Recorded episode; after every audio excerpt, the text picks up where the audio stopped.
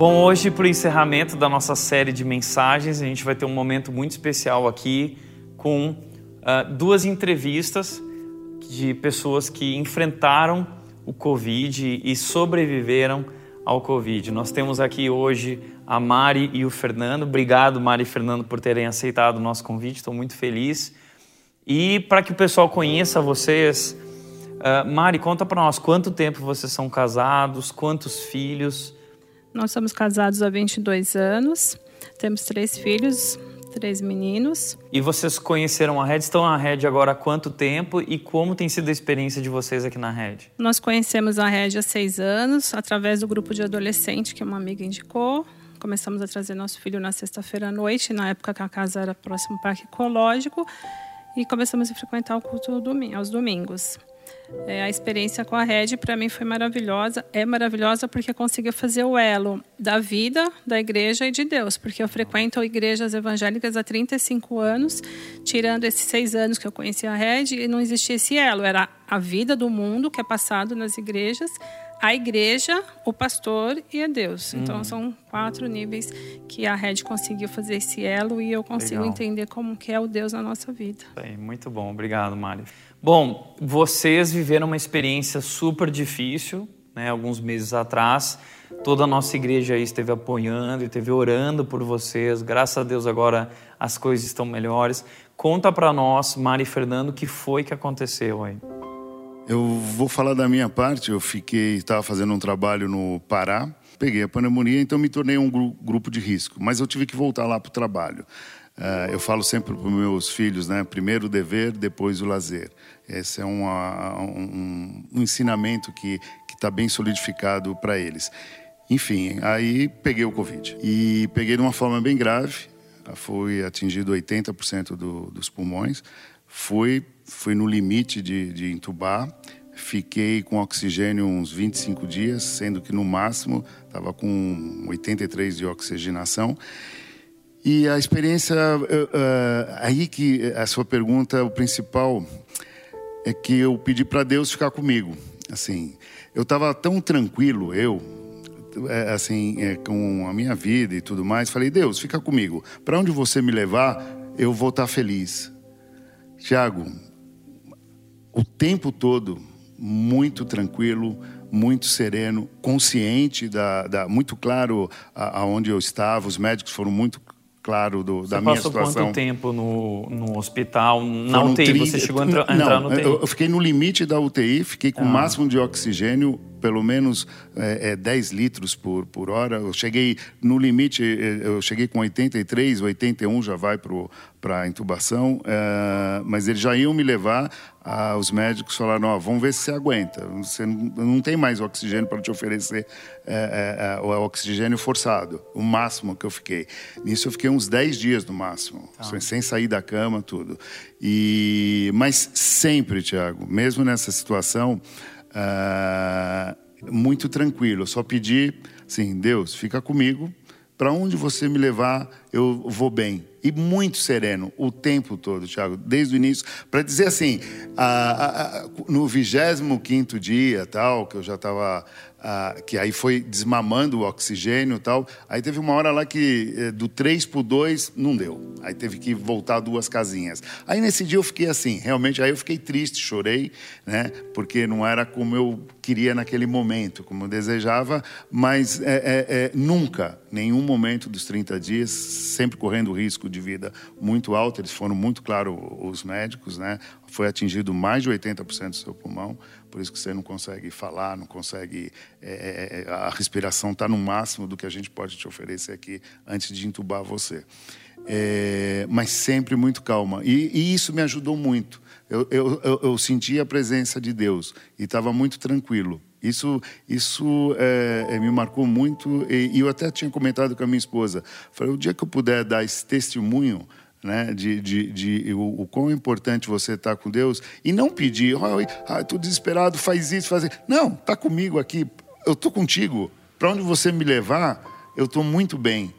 Que legal, Fernando, que legal ouvir tua experiência. Mari, como foi para ti é, ver teu marido nessa situação, né, correndo risco é, de, de morrer mesmo e Como foi para você aqui não poder viajar, não poder ver ele, não poder falar com ele o tempo todo, né? Não tinha como pegar um avião e ir para lá. Então, o que que você viveu nesse tempo? No primeiro momento, quando eu recebi a notícia, estou com Covid, eu pensei, ai que alívio, você não vai ter esse problema mais para frente, essa preocupação. Não imaginava que iria evoluir numa sexta-feira para uma quarta-feira, foi muito rápido. E quando ele falou, me ligou e quase não falando, ele falou, estou indo para pronto-socorro, não estou conseguindo respirar. É, eu comecei a fazer os testes do Covid para ver se eu já tinha tido, porque eu queria pegar. Eu, faz, eu ia no laboratório, mas de novo não vai adiantar. E naquele desespero, eu falei, calma. E ele falando, não venha para cá, que eu vou ficar mais preocupado. Calma, calmei. Aí foi o meu encontro com Deus. Eu frequento há 35 anos, mas foi uma semana assim maravilhosa, porque eu consegui não ser egoísta, porque eu senti assim, não deixa ele morrer. Não, eu acho que eu estou sendo egoísta, não deixa ele morrer. A morte existe, tem essa transformação do ser humano e o momento que eu senti foi isso. Tantas pessoas já perderam filhos que eu conheço, perderam marido, eu não posso perder, eu estava sendo egoísta. Eu pedi, Deus, só me acalenta, eu preciso ter, eu preciso provar essa paz nesse desespero. Inclusive, uma amiga falou: Nossa, que maravilha, Deus está presente na dor. Eu falei: Não, Ele está presente em todos os momentos. É que a gente não se desliga do mundo e se entrega à conversa com Ele. É Hoje eu consigo fazer uma oração muito diferenciada da antes do Covid. Que legal, que bom saber que através de tudo isso é, é aquilo que C.S. Lewis fala, né? Deus grita no meio da dor, né? Parece que a gente anda sempre tão ocupado e distraído Sim. e no momento da dificuldade a gente desperta e se torna mais sensível Sim. A Deus. É, né? eu, quando se falar o Espírito Santo te sustenta, teve momentos que eu só chorava. Até uma noite você conversou comigo por coincidência, eu não conseguia nem falar. E nesse momento o Espírito Santo que estava me sustentando, me ajudando em oração, clamando por mim. Eu senti muito isso, a presença. Que bom, Mari, que bom. Puxa, vocês vida. passaram por uma grande experiência, uma experiência muito difícil.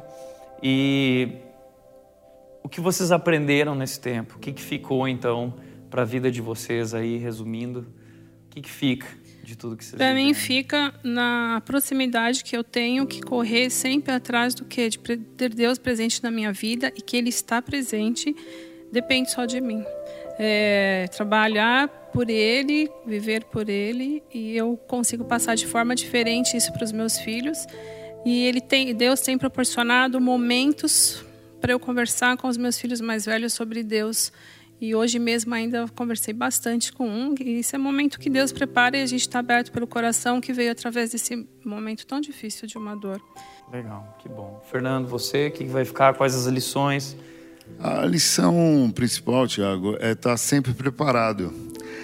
No hospital estava em paz, estava preparado. E essa preparação vem é, é, é de estar tá todo dia se comunicando com Deus. Né? Então, você ser uma pessoa do, do bem, estar é, seguindo os princípios de Deus, né? E como foi bom estar preparado, né? Não, não se desesperar. Isso é importantíssimo. É verdade. A certeza da nossa salvação em Cristo, ela, no momento em que estamos diante da morte, ela traz uma paz. Eu sempre ouço pessoas é. que estão enfrentando momentos difíceis que, que a gente consegue ter essa paz, porque a gente tem essa convicção né, de que estaremos com Cristo.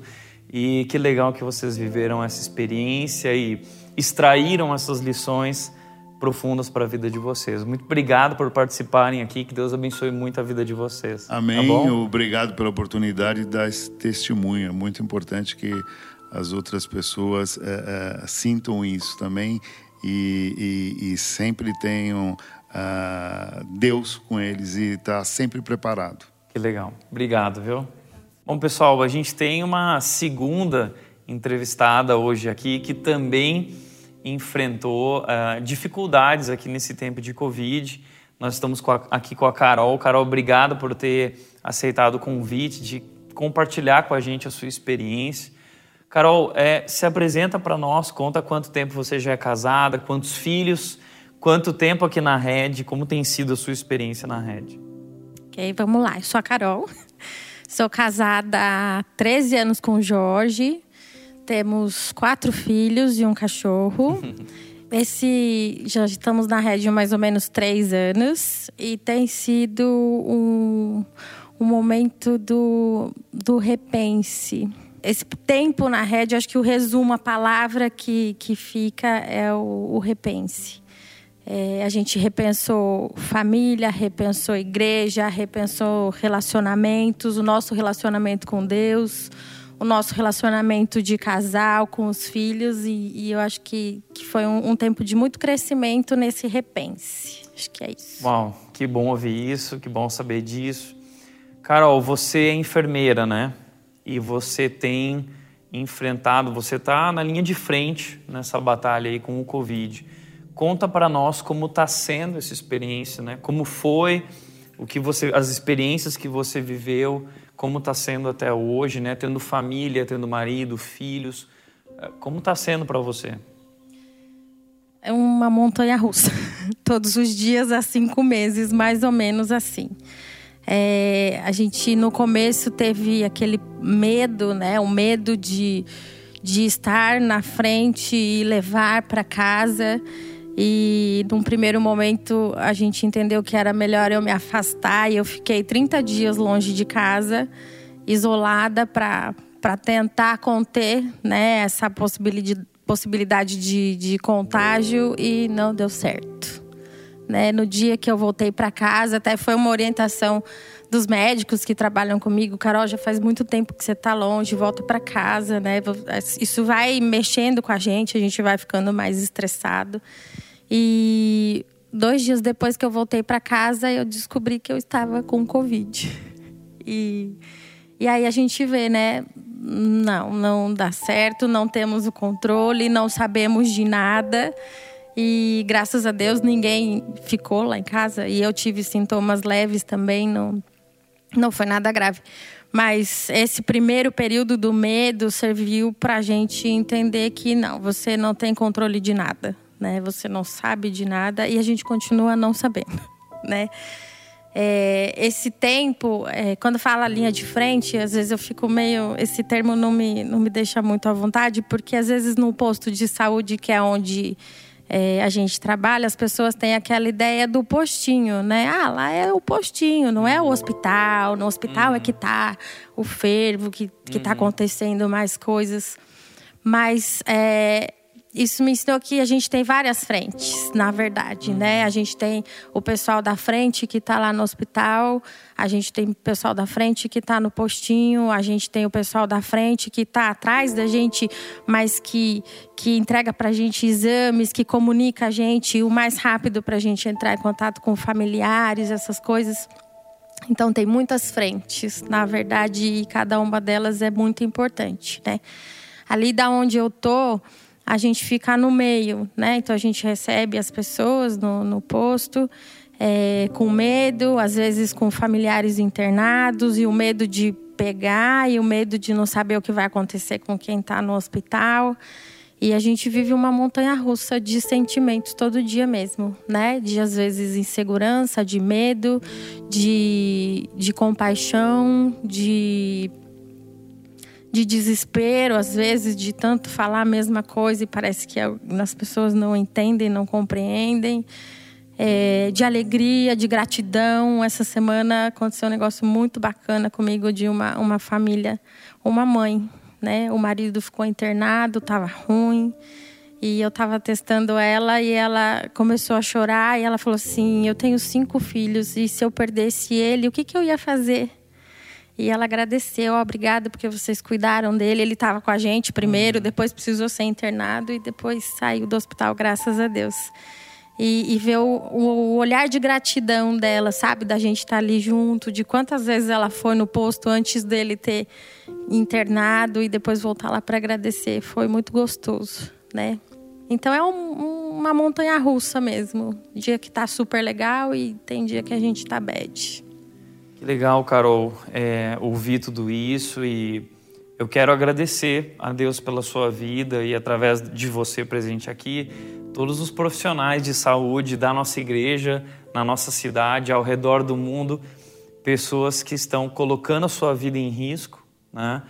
É, enfrentando é, inúmeras dificuldades e, e a carga emocional também que é Então, nós queremos agradecer a Deus pela vida de vocês, vocês estão de parabéns. E a última pergunta que eu quero te fazer é qual, qual é a lição, a grande lição que você vai levar para a sua vida através de tudo isso? A lição é a gente realmente não tem o controle de nada, né? E, e hoje no meio dessa montanha russa, eu só consigo deixar nas mãos de Deus, né? Eu acho que essa é a grande lição, porque a gente não tem o que fazer. É né?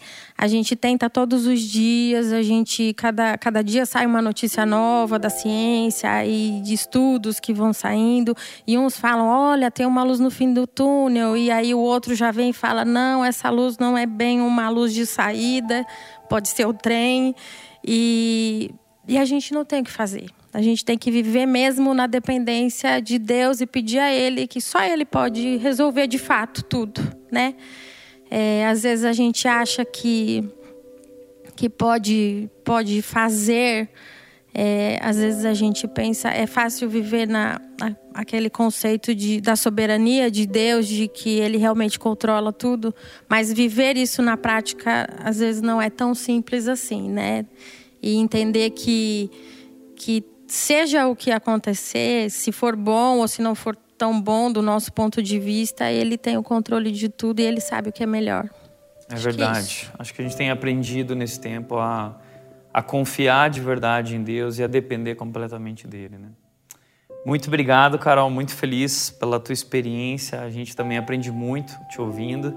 Deus continue te abençoando. Jorge, o projeto de vocês lá no Dojo Semear os filhos e obrigado. Estamos encerrando hoje a nossa série de mensagens melhor do que antes. E a frase que nos inspirou durante esse tema, através de todos os assuntos que nós trabalhamos, foi essa frase do pastor Andy Stanley, quando ele disse: Dor sem ganho seria uma vergonha. É verdade isso. Passar por tudo que nós passamos e não refletir e não extrair lições para a nossa vida, buscando crescimento e amadurecimento através de tudo isso, seria um desperdício. Nós não queremos desperdiçar o Covid, o coronavírus e toda essa dor. Afinal de contas, nós aprendemos também através da série que o sofrimento é um dos métodos utilizados por Deus para amadurecer a nossa fé. E que através das dores mais intensas, Deus nos ensina as lições mais profundas. Então, nosso objetivo com toda essa série foi te levar a refletir, provocar essa reflexão que nos levará a um crescimento, que nos fará uh, nos tornarmos melhores e mais fortes. Por isso, quais são as lições que Deus tem te ensinado nessa quarentena? O que Deus tem mostrado para você, o que Deus tem falado para você. Porque através de tudo isso, através de cada dor, através de cada área que você enfrentou dificuldades, ali Deus queria te mostrar algo, Deus quer te fazer crescer. Então, quais são essas áreas? Ali Deus quer se revelar a você. Ali Deus tem algo preparado para a sua vida. E nós precisamos colocar a nossa atenção em cada uma dessas áreas e entregar a nossa vida e cada uma dessas partes para Deus. Nós trabalhamos nessa série muitas áreas que nós podemos nos tornar melhores, nós podemos ter planos melhores a partir de agora, nós podemos também ter casamentos melhores, famílias melhores, podemos ser melhores maridos, esposas, pais, mães nós podemos ser melhores profissionalmente, nós temos oportunidades para termos igrejas melhores a partir de tudo isso. Então, quais são as lições? O que Deus tem te ensinado nesse tempo de quarentena? Sabe que eu tenho aprendido muitas lições. Esse é um tempo que Deus tem falado comigo.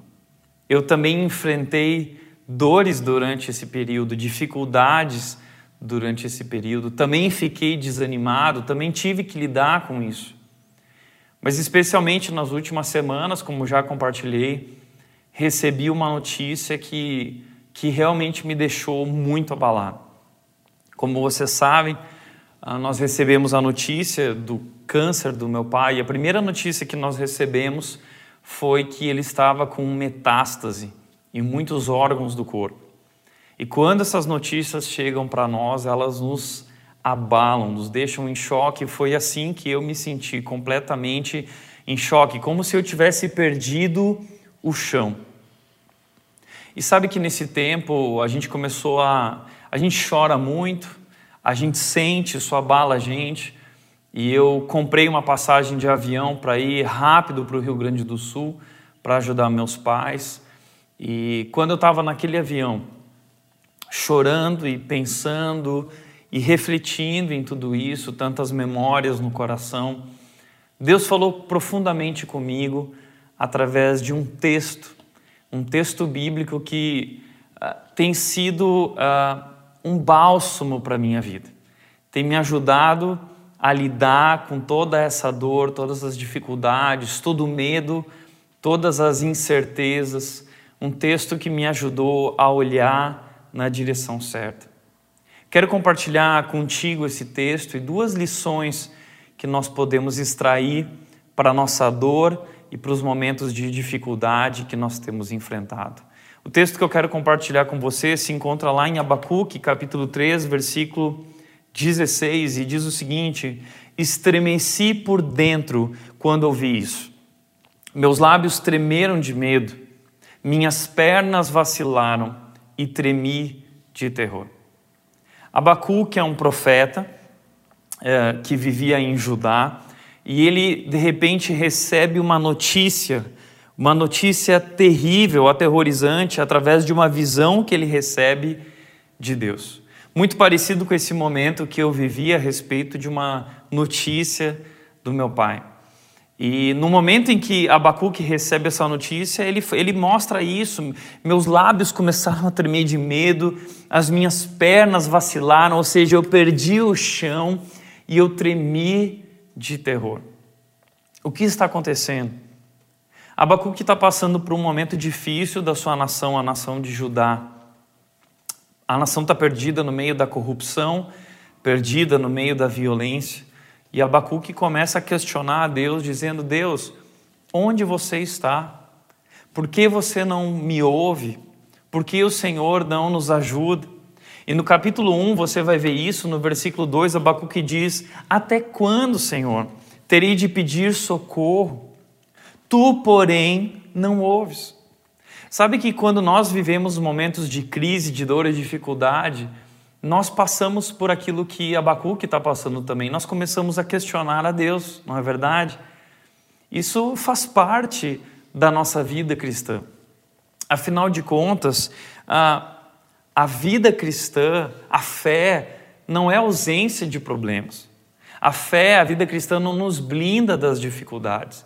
E muitas vezes passamos por aquilo que Davi chama no Salmo 23 de o vale da sombra da morte. E foi assim que eu me senti algumas semanas atrás, passando pelo vale da sombra da morte. E muitas vezes nesse momento, nesse vale, nós começamos a questionar Deus. Deus, onde você está?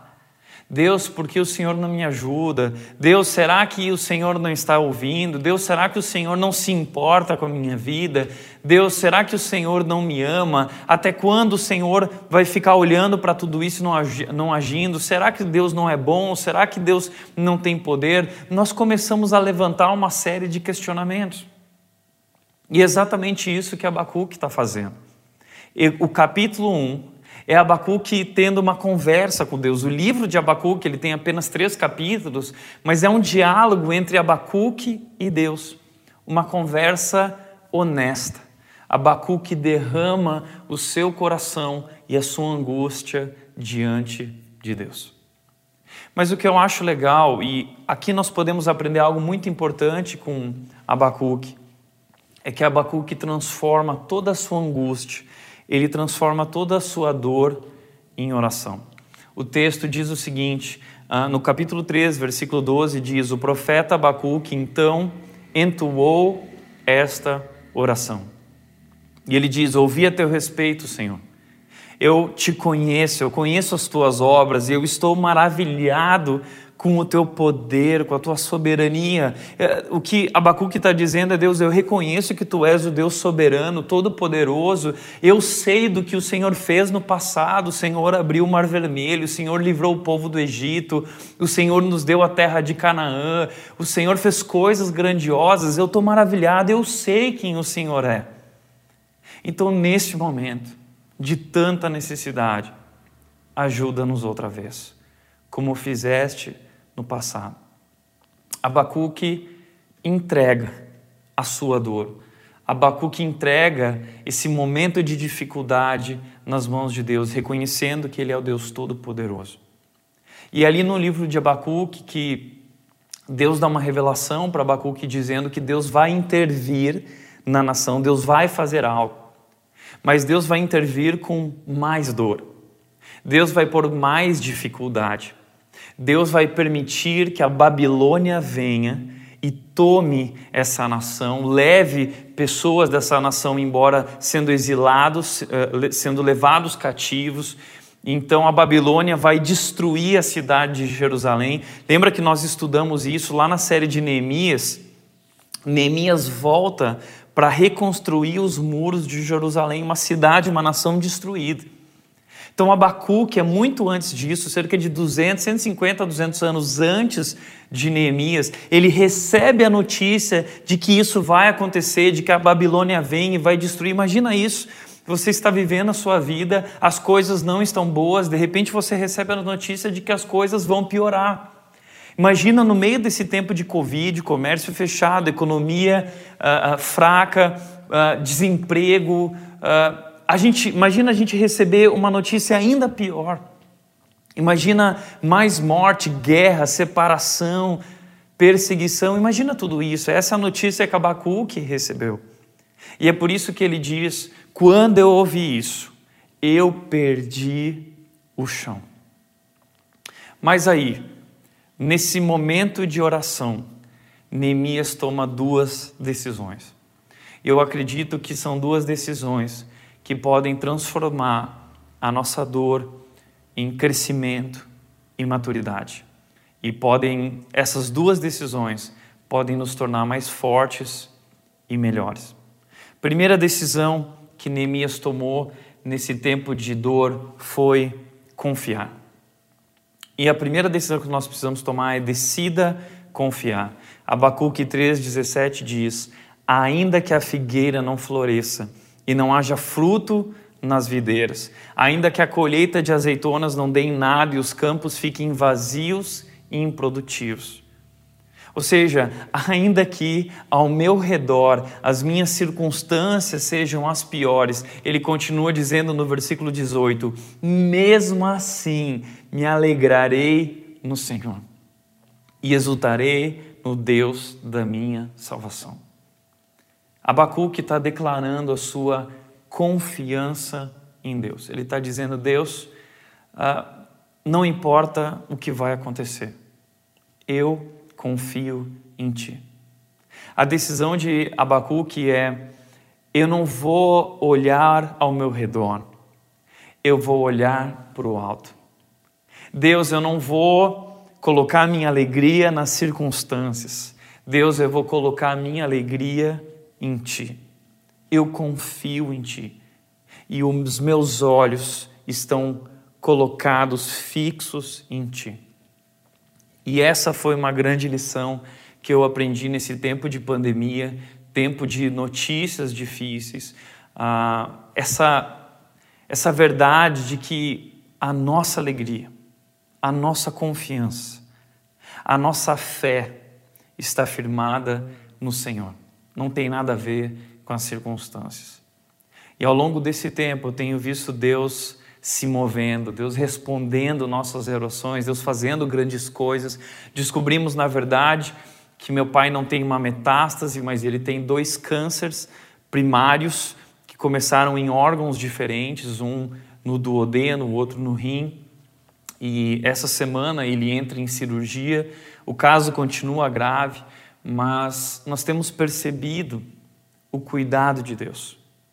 E nesse tempo de muita incerteza, e medo, Deus tem sido o nosso refúgio e a nossa fortaleza. E nós temos aprendido a nos apegar somente ao Senhor. Infelizmente, a gente se esquece disso, né? Ao longo do tempo, a gente vai se agarrando a tantas coisas, e quando chega a notícia de algo difícil, nós então lembramos que só Deus é digno da nossa confiança. Então nós precisamos lembrar que fé não é ausência de problemas, mas é a presença de Deus conosco. Deus está conosco. Segunda decisão de Abacuque foi, além de confiar, foi depender. E é isso que eu gostaria de dizer para você. A segunda decisão é decida depender. Decida confiar em Deus, apesar das circunstâncias. E decida depender de Deus. Abacuque 3,19 diz: O Senhor soberano é a minha força. Ele torna os meus pés firmes como da corça, para que eu possa andar em lugares altos. Talvez você é uma dessas pessoas que, através de tudo que está vivendo nesse tempo, tem dito: Eu não consigo. Eu não consigo enfrentar tudo isso, eu não tenho força suficiente eu não vou aguentar. Talvez você já passou por situações em que você pensou, eu não vou aguentar, eu vou desistir. E de fato nós não aguentamos. Mas é Deus quem é a nossa força. E é isso que Abacuque está dizendo. Eu por mim mesmo eu não consigo, eu não aguento, mas Deus, tu tens sido a minha força. Paulo também disse isso. Paulo disse que o poder de Deus se aperfeiçoa na fraqueza. Paulo disse também em Filipenses 4 que com a força que ele encontra em Deus, ele é capaz de enfrentar qualquer circunstância. Você já entendeu isso?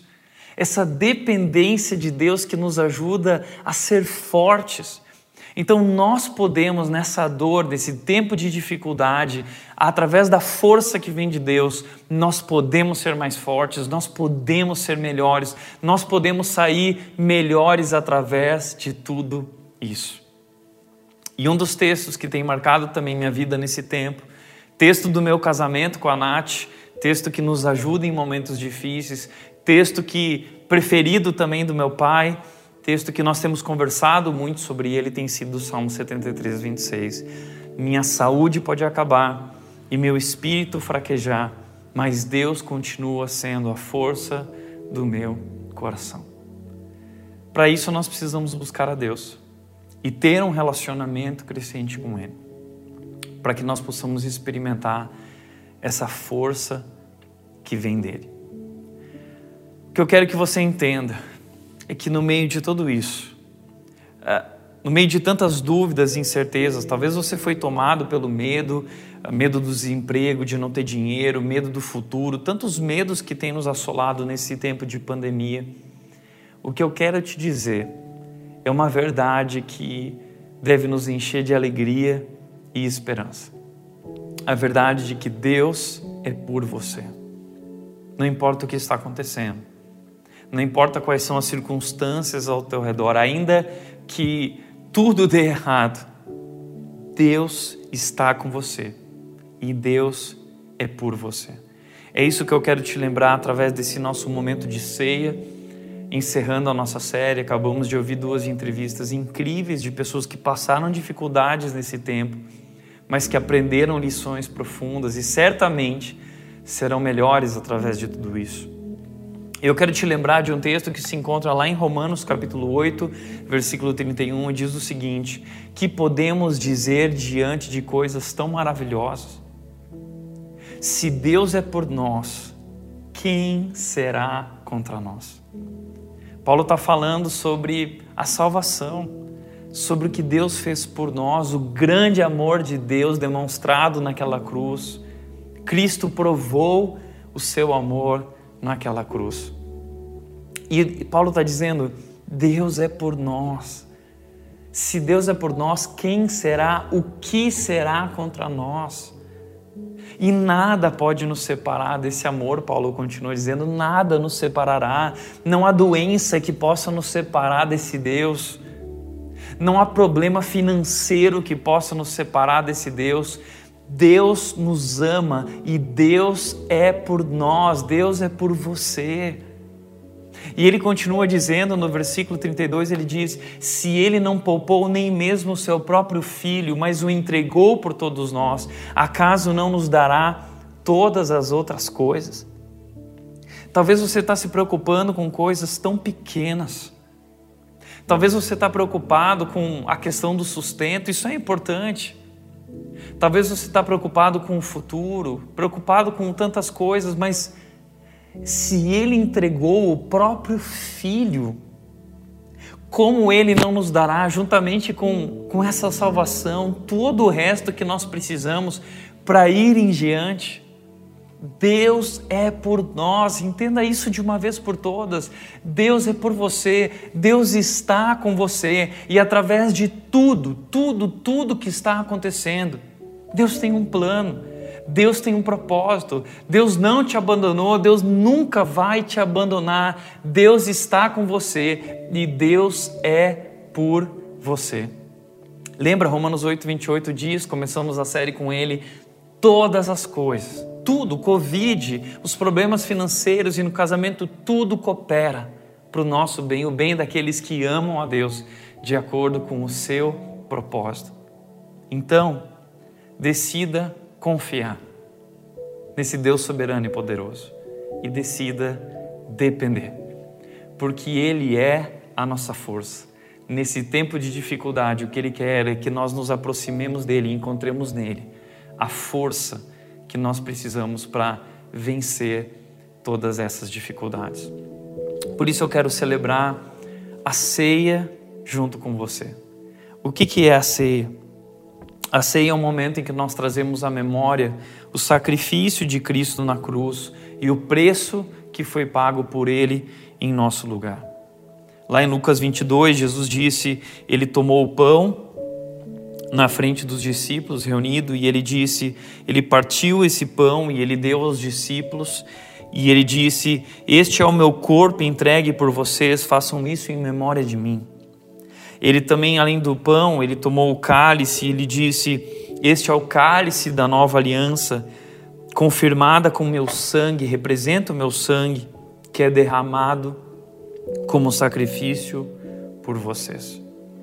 Então está aqui a prova do amor de Deus. Está aqui a prova de que Deus é por nós. A prova de que Deus está conosco e de que Deus é por você. Deus deu a vida por você. Jesus Cristo derramou, entregou o seu corpo naquela cruz morrendo pelo nosso pecado. Lembra que existe um vírus muito pior que o Covid. Esse vírus se chama pecado. E contra ele não há imunidade, contra ele não há vacina. Ele alcança 100% de toda a humanidade ele mata 100% de todo de ele mata 100% das pessoas. Todos estão condenados por causa desse vírus. Foi por isso que Deus enviou ao mundo o Salvador, Jesus Cristo. E é por isso que a nossa alegria deve estar nessa salvação, porque juntamente com essa salvação nós recebemos tudo. Aquele que não poupou seu próprio filho, como não nos dará juntamente com ele todas as outras coisas? Jesus disse em João 10:10: 10, Eu vim para que vocês tenham uma vida abundante. Isso significa que não importa quais são as tuas dificuldades, não importa quais são as tuas circunstâncias, não importa qual é a tua dor, Deus está com você. Deus é por você. Aliás, Jesus se importa com a tua dor. E Jesus, ele entende a sua dor. Porque Jesus também enfrentou a dor da perseguição, a dor do abandono, a dor do, da enfermidade, a dor da morte. Ele levou sobre si a nossa dor e ele morreu naquela cruz para nos trazer vida. E quando nós celebramos a ceia, nós estamos relembrando esse amor, esse sacrifício. E não apenas isso, nos enchendo de esperança pelas promessas que temos e a transformação que vem a partir de tudo isso, mas também lembramos da responsabilidade que esse amor nos traz, de viver de acordo agora com a vontade desse Deus, o plano e o propósito desse Deus para as nossas vidas. Então, nesse tempo de Covid, nada melhor do que celebrar a ceia e lembrar que nós estamos em boas mãos. Nós estamos na, nas mãos desse Deus poderoso que tem um propósito maravilhoso para as nossas vidas e que disse que nós vamos passar por momentos difíceis, como ele disse em João 16, 33. No mundo vocês vão passar por aflições, vocês vão sofrer, mas tenham bom ânimo, pois eu venci o mundo. Não importa o que aconteça com você, Jesus Cristo venceu o mundo e nós vencemos com Ele. Vamos celebrar a ceia. Quero te convidar a pegar o pão, o cálice, e eu quero orar agradecendo a Deus por esse amor maravilhoso. Vamos orar? Pai querido, eu quero te agradecer, Deus, pelo teu amor, que nos constrange, porque sabemos que não merecemos, mas ainda assim, o Senhor, tão cheio de misericórdia, entregou o teu filho naquela cruz, que morreu em nosso lugar, e o seu corpo foi ali esmagado por causa do nosso pecado, e o seu sangue foi derramado sangue que nos purifica do pecado. E é esse sacrifício que hoje nos traz vida, Deus. Nós queremos te agradecer por isso, porque isso, essa salvação, nos enche de esperança, nos faz olhar para frente, nos faz olhar para ti, Deus, compreendendo que o Senhor está cuidando de nós e que o Senhor tem um plano e um propósito através de tudo que nós vivemos. Obrigado, Deus, por por essa prova do teu amor e realmente nos ajuda a crescer e amadurecer através de tudo que nós temos enfrentado, Pai. Assim nós oramos em nome de Jesus. Amém. Amém. Vamos comer o pão juntos, lembrando e refletindo sobre esse grande amor de Deus.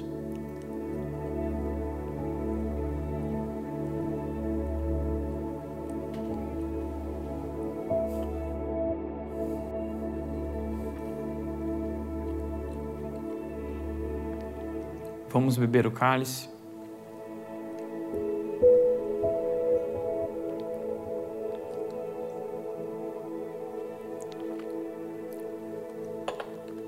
Que Deus, que Deus maravilhoso.